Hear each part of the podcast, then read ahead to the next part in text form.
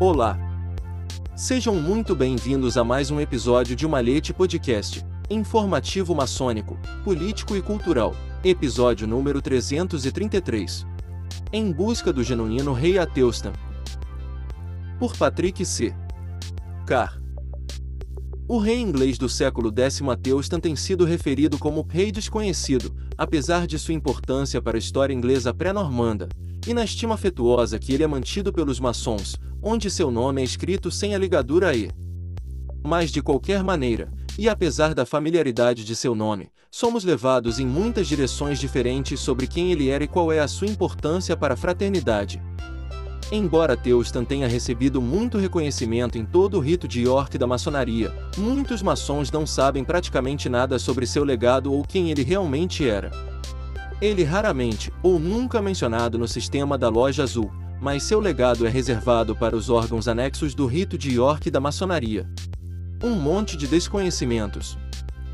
Os historiadores também são confrontados com muitas incertezas sobre a. Sabemos quando ascendeu ao trono, em 924, e que sua ascensão foi contestada, adiando sua coroação até 925, mas não sabemos quando nasceu.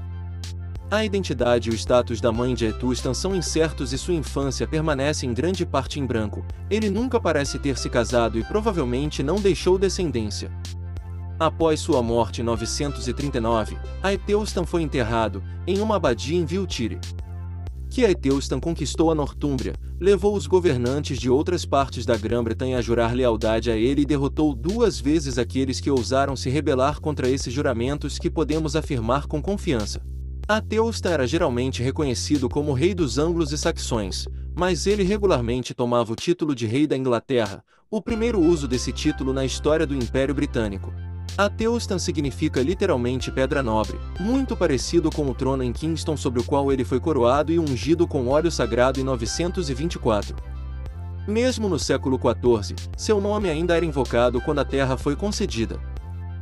Esta terra e este galho eu te dou, tão livre quanto Ateusta me deu, e eu espero que você seja um irmão amoroso. Ateusta herdou um reino grande e bem aumentado de seu pai.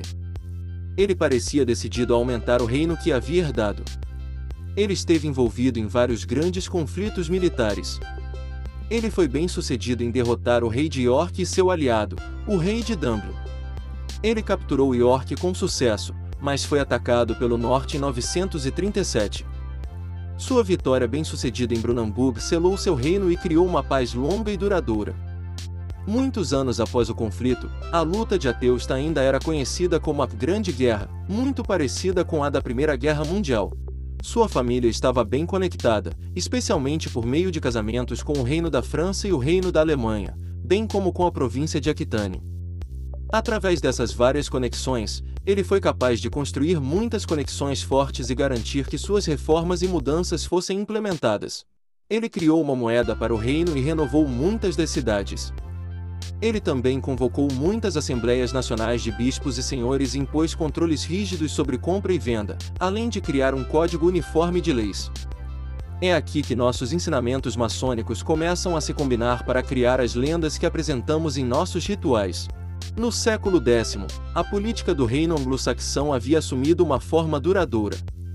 Para que o monarca garantisse a estabilidade, era necessário que ele agisse de maneira formal e deliberada ele reuniu um conselho de homens religiosos e sábios.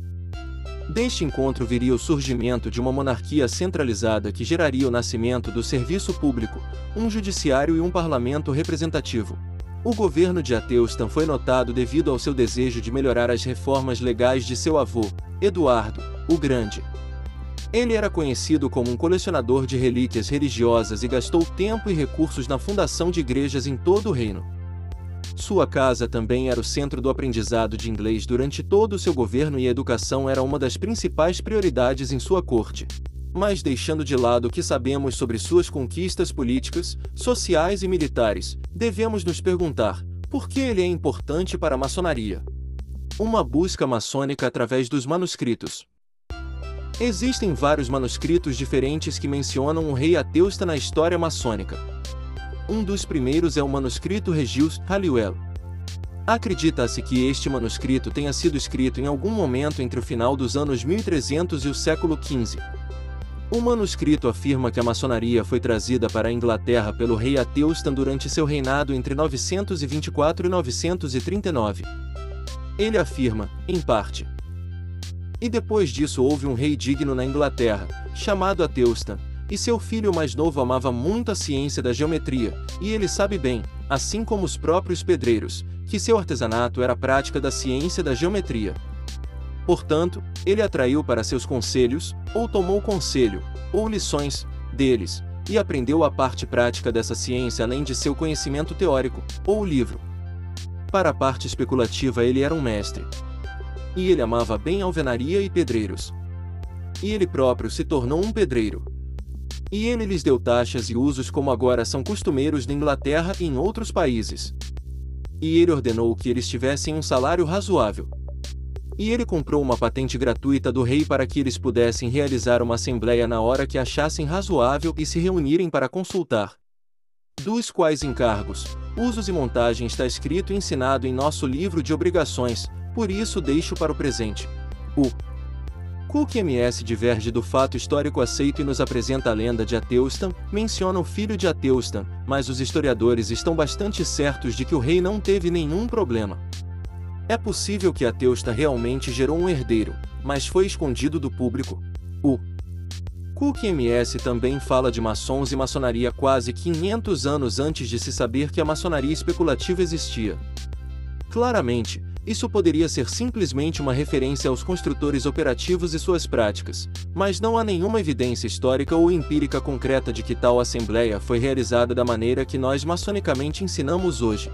Do manuscrito de Lansdowne de meados do século XVI, lemos: com isso ele mesmo ajudou a fazer maçons e deu-lhes encargos como você ouvirá depois. Logo após o falecimento de Sente até o tempo do rei Adilson em seu tempo havia um rei digno na Inglaterra que trouxe a esta terra um bom descanso e ele construiu muitas grandes obras e edifícios. Por isso ele amou bem os maçons pois ele tinha um sonho chamado Edo o qual amava muito mais os maçons então seu pai o fez e ele era tão experiente em geometria que se deleitava muito em vir e conversar com os maçons.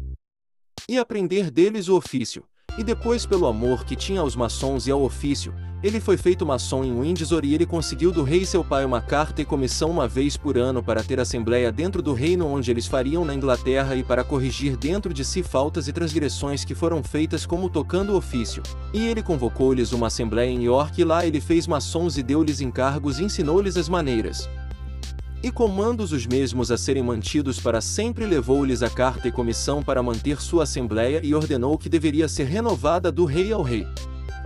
Novamente vemos a lenda de Ateustan, denominada Adilson neste manuscrito, sendo apresentada como criando e espalhando a maçonaria por todo o reino. Edo é mencionado mais uma vez como seu filho como em anteriores manuscritos. Sabemos pelo registro histórico que Edo não era filho de Ateustan, mas sim seu meio-irmão, Edmund. É inteiramente possível que Edwin possa ser um erro de escriturário que foi transmitido através das gerações. O registro do ritual maçônico. À medida que nos aprofundamos na história versus lenda de Ateustan, vemos vários caminhos diferentes. Primeiro, no York Rite Sovereign College da América do Norte, vemos as datas e o chamado dos cavaleiros e artesãos juntos em York em 926 sob o patrocínio do príncipe Edwin. Nesta reunião acredita-se que as antigas obrigações e vários pontos de concordância foram elaborados. Estes são: 1. Um, o mestre maçom deve ser firme, fiel e verdadeiro e fazer perfeita justiça tanto a seus operários quanto a seu empregador. 2. O mestre maçom deve ser pontual em seu comparecimento à congregação geral ou assembleia. 3. O mestre não deve aceitar aprendiz por menos de 7 anos. 4. O mestre não deve aceitar aprendizes que sejam escravos, mas apenas aqueles que são livres e bem-nascidos. 5. O mestre não deve empregar um ladrão ou aleijado como aprendiz, mas apenas aqueles que estão fisicamente aptos. 6. O mestre não deve receber o salário dos artesãos pelo trabalho dos aprendizes. 7.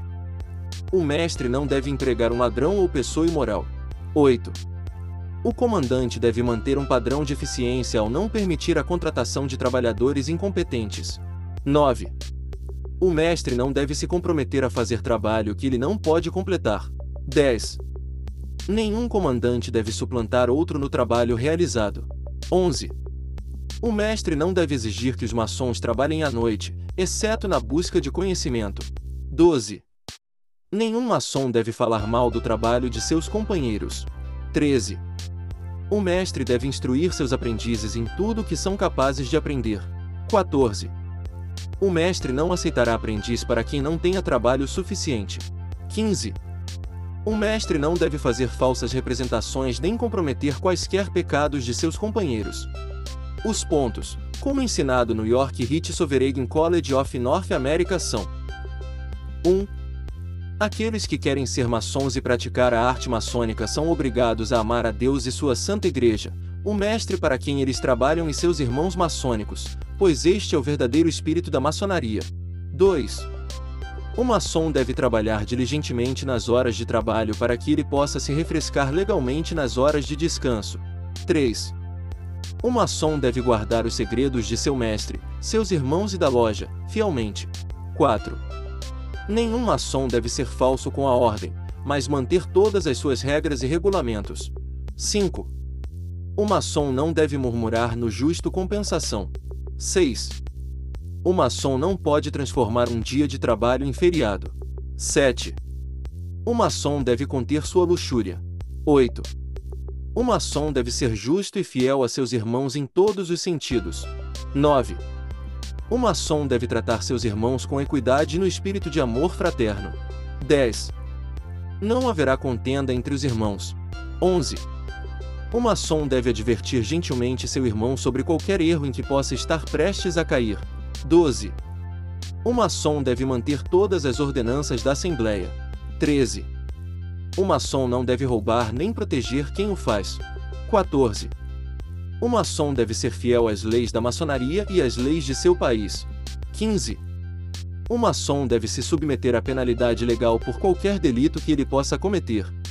É preciso pouca imaginação para perceber que essas cargas e pontos devem ser a base de nossa instituição e foram necessários durante os primeiros dias da arte para criar algum tipo de continuidade de conduta.